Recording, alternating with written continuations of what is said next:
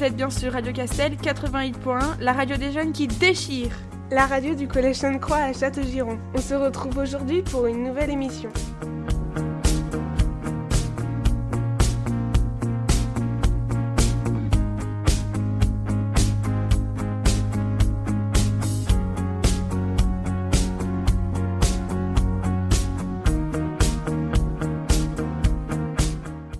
non motorisé, une remorque par exemple. Il existe différents types de tracteurs comme le tracteur Sprague est un matériel de travaux du métro de Paris issu de motrices Sprague Thompson réformées et transformées. Ils étaient affectés à l'atelier de la Villette. Ce matériel assure une partie de la traction des trains de travaux entre 1931, date des premières transformations, et 2011, lorsque les derniers tracteurs sont retirés du service pour raison de sécurité. Le plus connu est le tracteur agricole, aussi euh, le tracteur euh, euh, de chantier, qui est un véhicule automoteur équipé de roues ou de chenilles et qui remplit trois fonctions dans les travaux agricoles, ruraux ou forestiers. Il existe beaucoup de marques de tracteurs comme Zetor est un constructeur de matériel agricole. Son siège est situé en République tchèque. À ce jour, plus de 1,3 million de tracteurs sont sortis des chaînes de production de l'usine en République tchèque. Il y a aussi Massey Ferguson, qui est une société de groupe américain euh, ACO euh, Corporation, dont le siège est situé à Duluth, euh, Géorgie. Cette marque est spécialisée dans la fabrication de matériel agricole et notamment de tracteurs et de moteurs.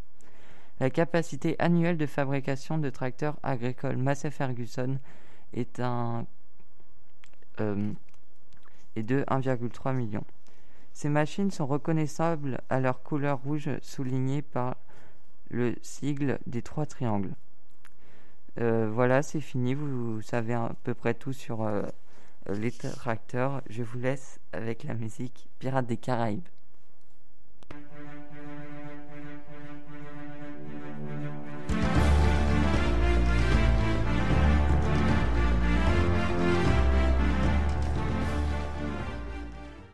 Donc rebonjour, après cette petite pause musicale, je vais vous parler du Trump et le Covid.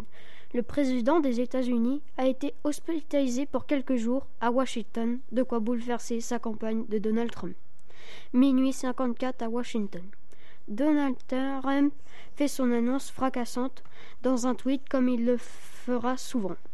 Lui et sa femme Melania ont été testés positifs au Covid-19. Il dit Nous allons entamer notre quarantaine et le processus de rétablissement immédiatement. Nous nous en sortirons ensemble, assure le président des États-Unis. Puis quelques heures plus tard, la porte-parole de la Maison-Blanche fait une autre annonce choquante, figeant l'Amérique sur une image de l'hélicoptère prêt à s'envoler vers l'hôpital militaire de Washington.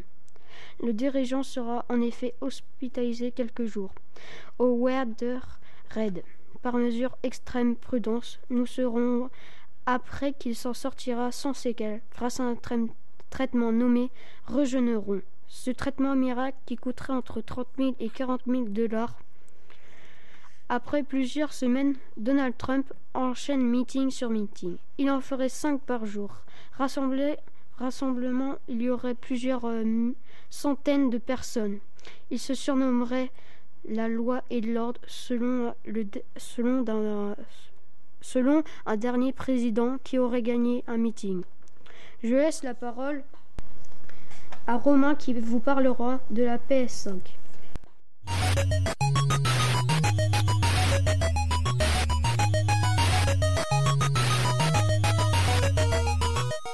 Rétro. Gaming. FPS. MMO. Histoire. Gameplay. Voici le quart d'heure du gamer. La PS5. La PlayStation 5, la PS5 est une console de jeux vidéo de salon de 9e génération, développée par Sony Interactive Entertainment. Annoncée le 16 avril 2020, elle succède, elle succède donc la PS4 et se place en concurrence avec les Xbox Series de Microsoft et la Switch de Nintendo. La sortie de la PS5 est prévue pour le 19 novembre, sauf aux États-Unis, Canada, Mexique, Australie, Nouvelle-Zélande, Corée du Sud et au Japon, qui ont la sortie de la PS5 prévue pour le 16 novembre. Un peu d'histoire. La conceptualisation et le développement de la PS5 débutent dès 2015. Elle est officiellement évoquée lors d'une entrevue, accordée par Marc Cerny. Il dévoile les fonctionnalités de la PS5. Le 16 avril 2019, quelques jours plus tard, Sony confirme aux journalistes et aux actionnaires que la console n'est prévue que pour les 12 prochains mois. Le 8 octobre 2019, Jean Rayon annonce que la PS5 sera disponible pour les fêtes de fin d'année. La console aura le ray tracing ou encore la manette de jeu à résistance naptique avec des vibrations HD. SSD. Le SSD est une dispositif dispositif de stockage. Les performances de la PS5 permettent de jouer en 4K jusqu'à 120 fps. La puissance de la PS5 est de 10.28 TFLOPS. TFLOPS est une unité de mesure qui est équivalent à 100 milliards de calculs par seconde.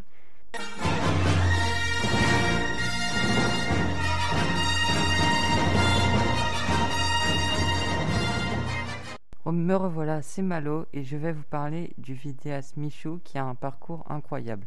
Tout d'abord, qui est Michou? Michou, de son vrai nom Miguel Mattioli, né le 2 octobre 2001 à Albert dans la Somme, est un vidéaste français. Il se fait connaître grâce à ses vidéos sur le jeu vidéo Fortnite et sur ses vidéos humoristiques. À seulement 18 ans, il cumule à lui seul plus de 4 millions d'abonnés sur sa chaîne YouTube. Les débuts de Michou. Michou commence avec des podcasts sur sa chaîne à l'âge de 13 ans, ce qui va lui rapporter environ 5000 abonnés en deux ans.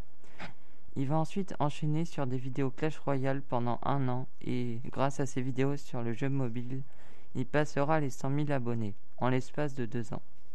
Le buzz de Michou. Suite au buzz du jeu vidéo Fortnite, de nombreux youtubeurs tels que Michou commenceront à jouer et publier du contenu sur ce jeu. Les mois passent et Michou commence à avoir plus de 5000 abonnés par jour. Il atteindra les 1 million d'abonnés en l'espace d'un an. Deux mois après ces 1 million d'abonnés, il crée la Team Crouton avec son ami Noxtag et commence à recruter. Quelques mois plus tard, la Team Crouton devient une bande d'amis. Il, participera, lui et sa team, à de nombreux événements, comme la Paris Games Week. Cinq ans après ses débuts, il passe les 2 millions d'abonnés à l'âge de 18 ans. Il continuera les vidéos en se détachant des jeux vidéo, mais ses vidéos continueront de buzzer. Et en 7 mois, il passera les 4 millions d'abonnés et publiera son premier clip dans le club, qui compte 16 millions de vues. Suite au buzz de celui-ci, il publiera deux mois après un deuxième clip nommé Fier.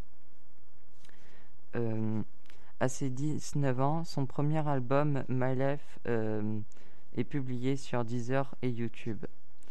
Euh, aujourd'hui, euh, Michou participe à de nombreuses émissions comme TPMP où il fit son apparition deux fois. Il crée aussi du contenu sur Instagram et TikTok où il compte aujourd'hui 2 millions d'abonnés environ. Voilà, c'est fini. Je vous laisse avec Clément qui vous parlera de ISPAC. Donc je vais vous parler d'ISPAC et ses débuts. ISPAC est une marque créée à Boston, aux États-Unis, spécialisée dans le design, la conception, la fabrication, le, marketing et la distribution à l'échelle mondiale de produits parmi lesquels on trouve les sacs, sacs cadeaux, équipements de voyage et accessoires. L'entreprise a vu le jour sous le nom de Airstern Canvas Production USA. En 1952, leur activité première a été la fabrication de sacs à dos et d'équipements de sécurité marins pour l'armée américaine, avant de changer totalement d'orientation de l'entreprise quand le fils Mont Goldman a rejoint la société en 1973. Ils ont commencé à fabriquer pour le marché des consommateurs sous la marque de ISPAC en 1976. Le premier marché d'exploitation de ISPAC était l'Asie.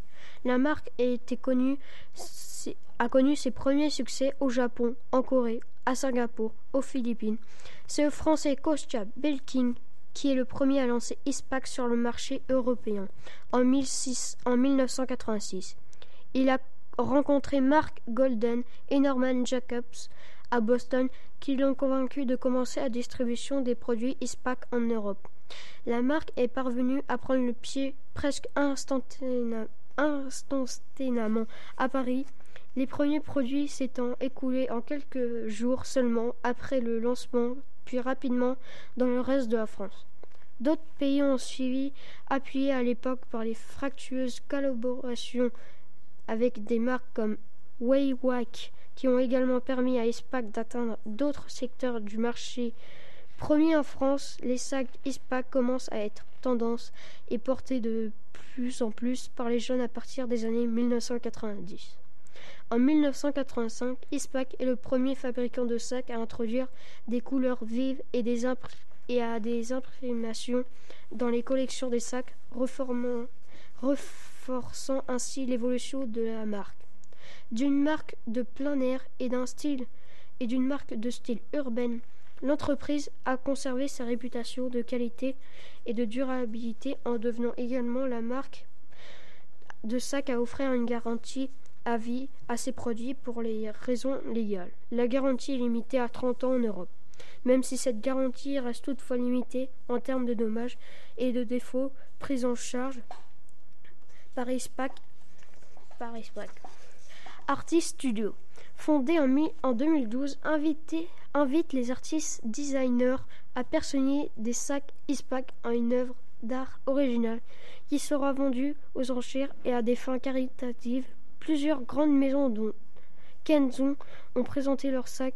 Je vais vous le décrire. C'est un sac ISPAC blanc entouré de barbelés. Je vous laisse avec la musique Dance Monkey.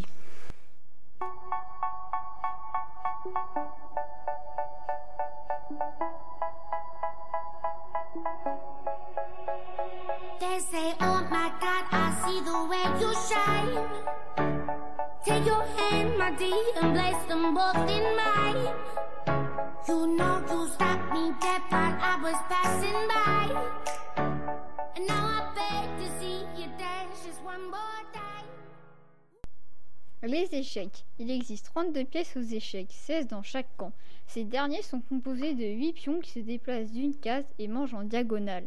Deux cavaliers qui se déplacent en L, deux fous qui se déplacent en diagonale, euh, deux tours qui se déplacent en vertical ou en horizontal et une dame qui se déplace en, euh, en vertical et en diagonale. C'est une fusion d'une tour et d'un fou. Et enfin, le roi se déplace en ligne ou en diagonale. Il existe des coups spécifiques comme le roc. Le roc est le seul coup qui permet de déplacer euh, deux pièces en même temps. Il a pour but de, se mettre, le, roi à l'abri sur une aile. Cela signifie un côté de l'échiquier. Le roi joue deux cases vers la droite ou la gauche sur la traversée et la tour vers laquelle il s'est dirigé passe au-dessus de lui pour se, pour se déplacer sur la dernière case qu'il vient de franchir. Le roi ne peut roquer si l'une des cases qui se trouve sur la traversée est menacée par une autre pièce. La prise en passant. Lorsqu'un pion adverse franchit deux cases pour son premier coup, il peut être pris par un, pion adverse qui a, eu été de le prendre, même s'il n'avait fait qu'un simple pas. L'échec. Il y a un échec lorsque le roi est attaqué par une pièce adverse, c'est-à-dire qu'il se trouve en position de frise. Le roi ne peut demeurer en échec. L'échec doit être paré par la prise de la pièce attaquante, l'interposition d'une autre pièce entre la pièce attaquante et le roi attaqué, ou par la fuite du roi. Il est d'usage d'annoncer l'échec par le mot échec, puis le mat si le roi ne peut s'enfuir sans se mettre en échec ou si l'échec ne peut être paré d'une quelconque façon. Le roi est échec et mat, la partie est gagnée. Si le roi adverse est en, échec et mat, si euh, l'adversaire abandonne. Je vous laisse avec une petite pause musicale.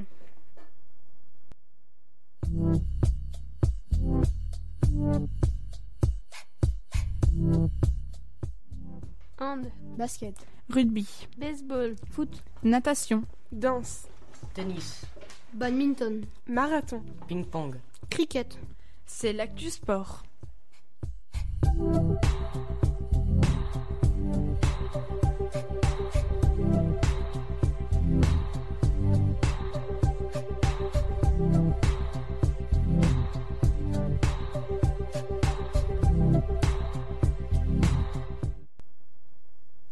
Une dernière fois, c'est Malo et je vais vous parler de la Formule 1. La Formule 1, communément, communément abrégée en F1, est une discipline de sport automobile considérée comme la catégorie reine de ce sport. Elle a pris au fil des ans une dimension mondiale et elle est, avec les Jeux olympiques et la Coupe du monde de football, l'un des événements sportifs les plus médiatisés. Chaque année, depuis 1950, un championnat mondial des pilotes est organisé, complété depuis 1958 par un championnat mondial des constructeurs automobiles. La compétition est basée sur des grands prix, courses à bord de voitures monoplaces, disputées sur circuits routiers fermés, permanents, mais parfois tracés en ville et temporaires, comme à Monaco, Singapour et Bakou. Cette discipline sportive réagit par euh, la Fédération internationale de l'automobile FIA et gérée par la Formula One Administration FOA. Est un ensemble de sociétés satellites contrôlées par Liberty Media après l'ère des artisans des années 1960 et 1970. Elle a peu à peu attiré les grands constructeurs automobiles mondiaux qui y investissent des sommes élevées en espérant tirer profit des retombées médiatiques d'éventuels succès. succès. Outre la compétition, le terme Formule 1 désigne l'ensemble des règles techniques des voitures monoplaces qui sont mises à jour tous les ans par la FIA. Ces règles sont très strictes sur les dimensions des voitures, la cylindrée des moteurs, les technologies mises en œuvre. Elles définissent également les mesures de sécurité des voitures pour assurer la protection du pilote. Les monoplaces de course répondent aux caractéristiques de la réglementation de la Formule 1, euh, sont généralement désignés sous le terme générique de Formule 1. Le record de nombre de victoires est détenu depuis le Grand Prix de Chine 2006 par le pilote allemand Michael euh, Schumacher avec 91 victoires alors qu'avec 24 victoires en 51 euh, Grand Prix, Juan Manuel euh, Fangio a le, plus a le plus important pourcentage de succès en course disputée. 24 ans après la dernière victoire française en Formule 1, Pierre Gasly a remporté le Grand Prix de Monza ce dimanche 6 septembre 2020. C'était Malo et je vous laisse avec euh, la musique Marie. Bonne journée.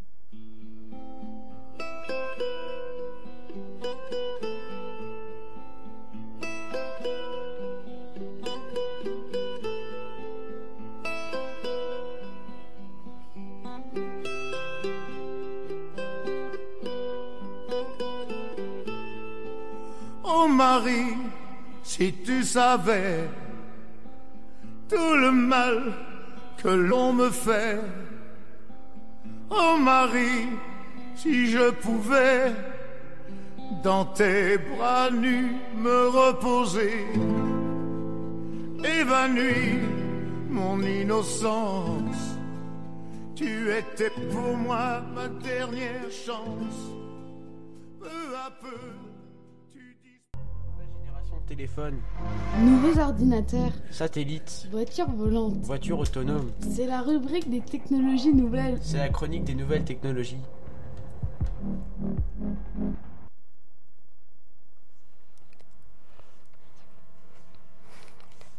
Bonjour, c'est Maëlys et Maël sur Radio Castel et je vais commencer par vous présenter les téléphones portables. qui suivra avec la natation et une pause musicale, Ensuite, je vous présenterai le gel hydroalcoolique puis les réseaux sociaux avec une pause musicale, et le métier de vendeur. les fêtes euh, et une pause musicale.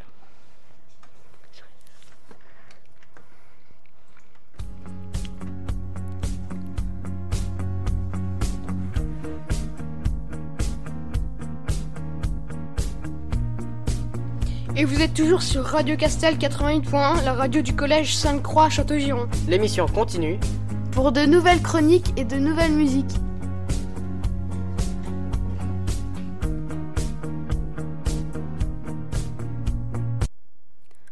Bonjour, vous êtes sur Radio Castel 88.1 en présence de Maëlys.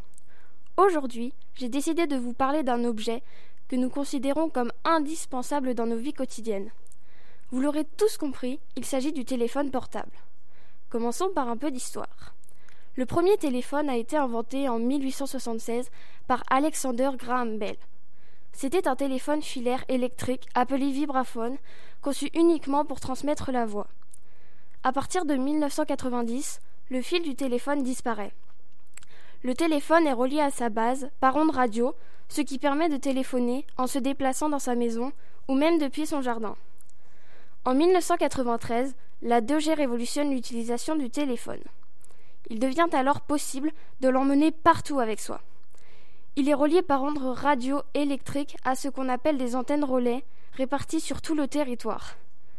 De nombreuses fonctions commencent à faire leur apparition sur, les téléphones, telles que les SMS, MMS, appareils photo, etc.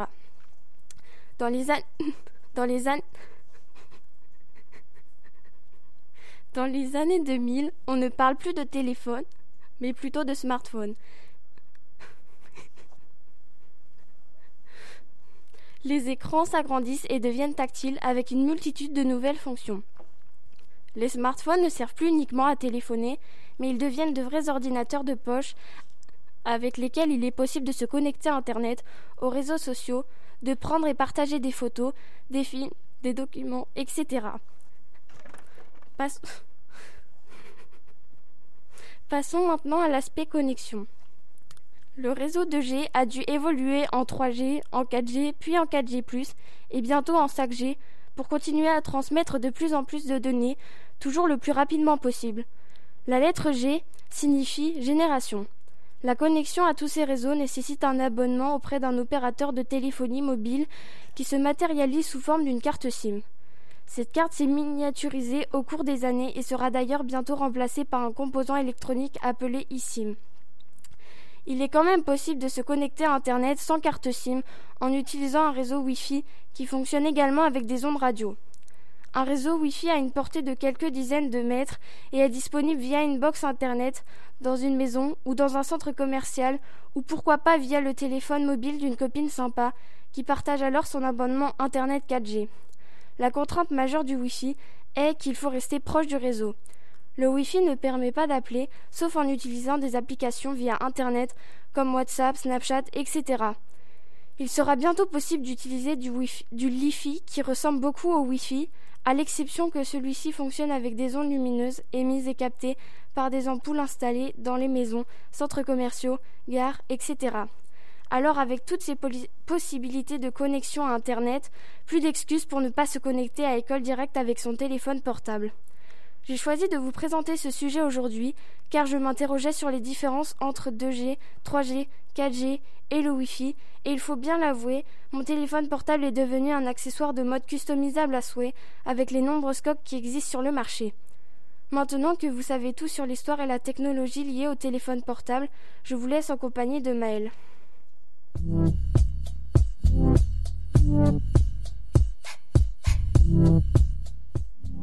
Hand, basket, rugby, baseball, foot, natation, danse, tennis, badminton, marathon, ping-pong, cricket. C'est l'actu sport.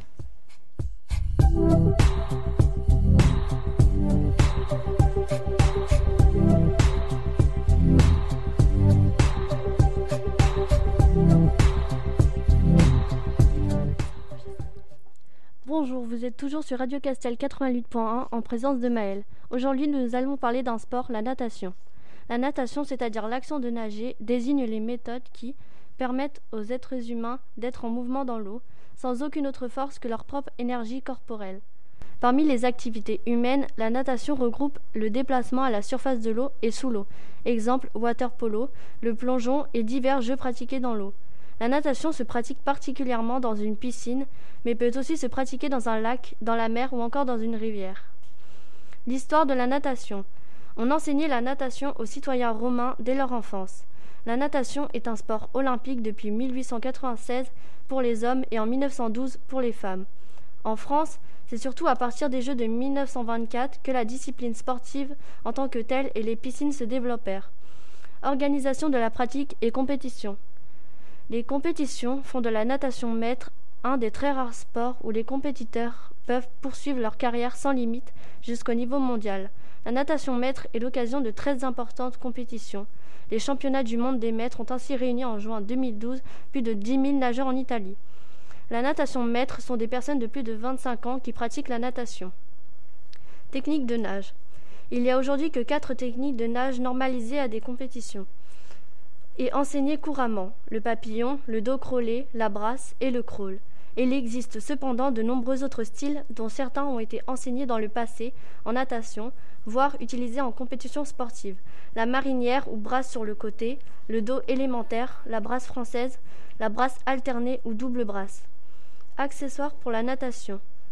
La natation peut se pratiquer munie d'un seul maillot de bain, bien que la réglementation chez les compétiteurs permette l'usage des combinaisons. On peut s'aider aussi de divers accessoires parmi lesquels, exemple, pour se maintenir à la surface de l'eau, les bouées, ceintures de flottaison, brassards, planches, frites de piscine, plus spécialement pour l'apprentissage et le perfectionnement de la nage. La planche qui permet de ne faire travailler que les jambes, le pull boy, objet en mousse que l'on place entre les jambes pour ne travailler que les bras, les plaquettes, accessoires en, plastique, augmentant l'appui des mains pour muscler les bras et travailler sa technique. J'ai choisi ce titre car moi-même pratique ce sport et aime en faire. Avec ceci, je vous laisse avec une pause musicale.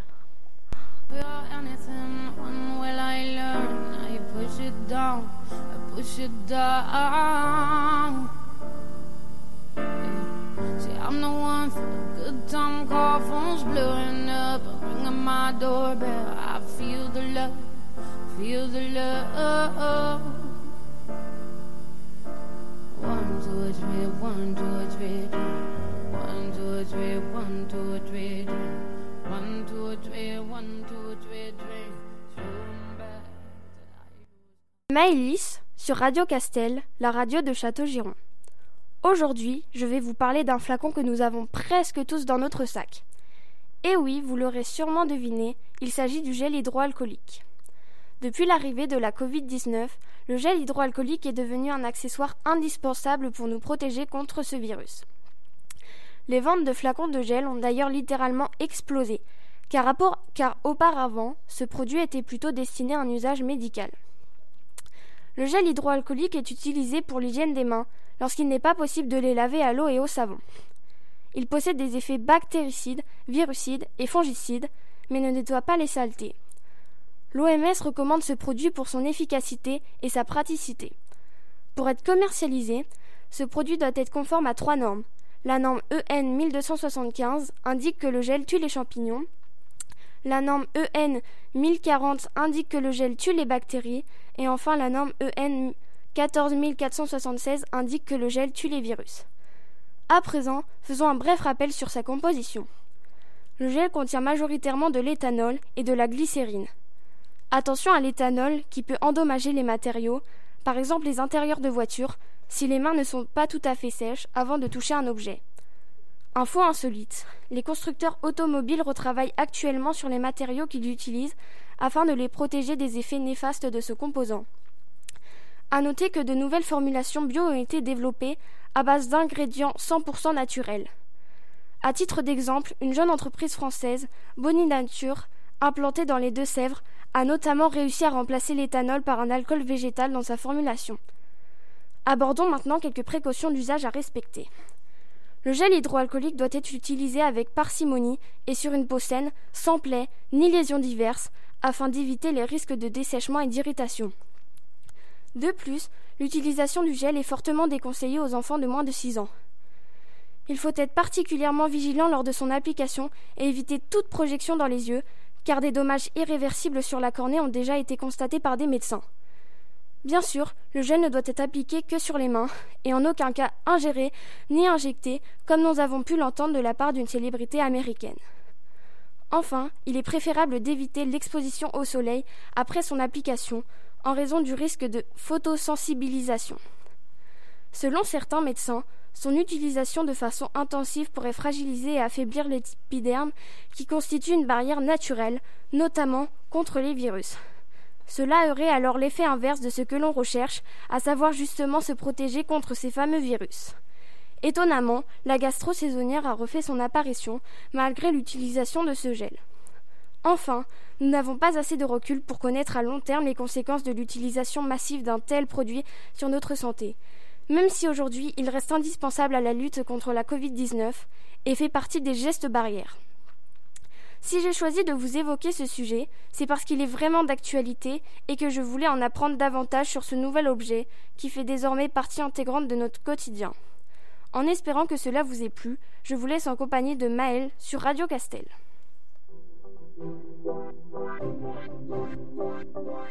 TikTok, Instagram, YouTube, Facebook, Twitter. C'est la rubrique réseaux sociaux.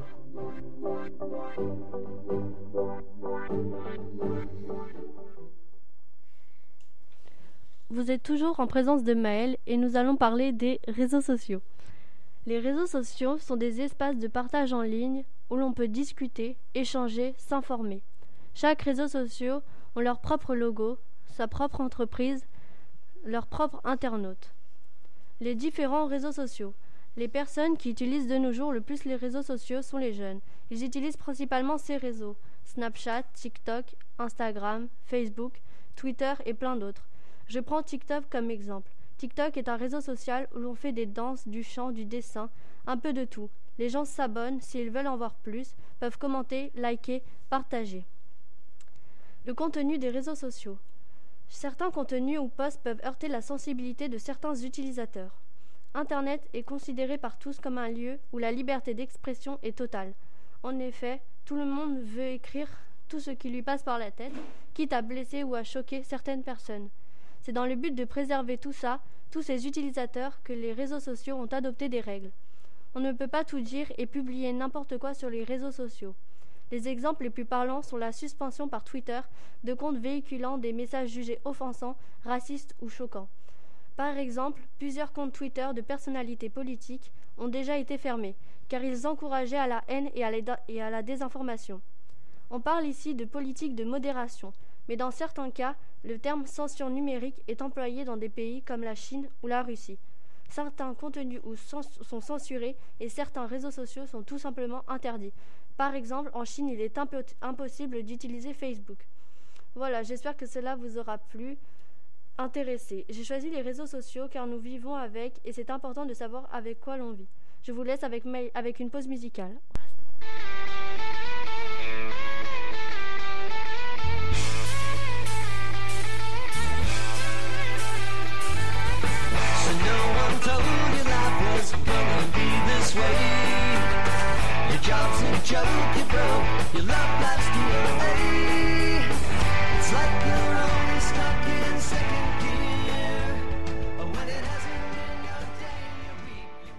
C'est encore Maëlys sur Radio Castel, la radio du collège Sainte-Croix. Aujourd'hui, j'ai choisi de vous présenter le métier de vendeuse. Pour ce faire, quoi de mieux que de me rendre sur le terrain pour questionner directement une commerçante de Château-Giron. Comme j'adore les chaussures, ce choix était simple. Je suis donc allée rencontrer Stéphanie de Castel Chaussures. Tout d'abord, elle m'a expliqué que pour devenir commerçante, il valait mieux être titulaire d'un BTS, c'est-à-dire un bac plus 2. Pour elle, le métier de vendeuse n'a pas été une vocation, car elle voulait initialement travailler dans le domaine de la santé, mais comme elle aimait beaucoup les enfants, elle a commencé sa vie professionnelle chez King Jouet. En général, les différentes tâches à accomplir des commerçants dans le domaine des articles de mode sont la réception des marchandises, la passation de commandes, du travail administratif, du ménage et de la vente client. Le choix des modèles de chaussures s'effectue sur des salons, mais aussi par le billet de rendez-vous, avec les commerciaux de différentes marques, la visite de showrooms, où elle effectue ses choix en prenant des photos. De retour chez elle, elle valide ses modèles préférés en tenant compte des prix. Une fois cette tâche effectuée, elle envoie un mail au fournisseur pour valider la commande qui doit être transmise plus de six mois à l'avance. Elle travaille avec des transporteurs comme DPD, Ebner ou DHL pour la livraison de ces modèles de chaussures qu'elle reçoit en carton dans lesquels figurent des bons de livraison. Elle doit alors réceptionner la marchandise, c'est-à-dire vérifier les quantités, les modèles et les prix sont conformes à sa commande avant de régler sa facture. Le contact avec la clientèle est ce qui l'intéresse le plus dans ce métier et les tâches ménagères le moins. Je voulais particulièrement la remercier pour m'avoir consacré du temps et permis d'en savoir davantage sur ce métier. J'espère que ce partage d'expérience vous a plu et maintenant je vous laisse en compagnie de Maël. Bonjour, aujourd'hui je vais vous parler des fêtes, celles que nous fêtons en famille ou entre amis. Les fêtes sont des moments de rassemblement collectif organisés en l'honneur d'une divinité, d'une personne, d'événements importants ou bien en commémoration de l'anniversaire d'un de ces événements. En général, il s'agit d'occasions de réjouissance, mais il existe aussi des fêtes graves ou tristes, funérailles, etc. Les fêtes sont périodiques, annuelles, mensuelles, hebdomadaires ou parfois accidentelles, par exemple pour célébrer une victoire, une inauguration, une naissance, un mariage, un décès, public ou privé. Les principales sont les fêtes périodiques publiques, exemple Pâques. Les, les principales fêtes. Au Nouvel An, la fête du jour de l'an est souvent la principale fête de famille. Les enfants viennent complimenter leurs parents, on échange des souhaits de prospérité pour l'année qui vient. Ces vœux dépassent le cercle de la famille entre connaissances, on échange des, cercles des cartes de vœux. Les deux fêtes religieuses qui encadrent le jour de l'an sont également des fêtes de famille. Noël et le jour des rois, Épiphanie. Les enfants ont la principale part dans la fête à Noël. C'est à eux qu'on offre des jouets suspendus à l'arbre de Noël, au sapin illuminé en leur honneur. C'est en principe dans les chaussettes placées auprès de la cheminée qu'on met des cadeaux. Le jour des rois, lui, consiste à se partager une galette où l'on cache une fève qui permet à celui ou celle qui l'a d'être nommé roi ou reine. On peut considérer cette fête comme la fête annuelle des morts. Type de fête. Il existe plusieurs types de fêtes. Les fêtes de l'Antiquité, exemple en Grèce, Jeux olympiques, Jeux pythiques, à Rome, et, euh, Floralia. Les fêtes médiévales, exemple fête de l'âme ou encore le carnaval qui existe toujours. Les fêtes populaires, la foire, les fêtes foraines, les bals, la kermesse et les festivals les fêtes de la Révolution française, fêtes de la Fédération, fêtes religieuses périodiques, fêtes chrétiennes, exemple Pâques, Noël, Épiphanie, Toussaint, etc. J'ai choisi de vous présenter ce sujet car on connaît toutes les fêtes, mais pas leur histoire. Nous espérons que, que nos chroniques vous auront plu. Pour finir, nous, nous vous laissons avec un peu de musique.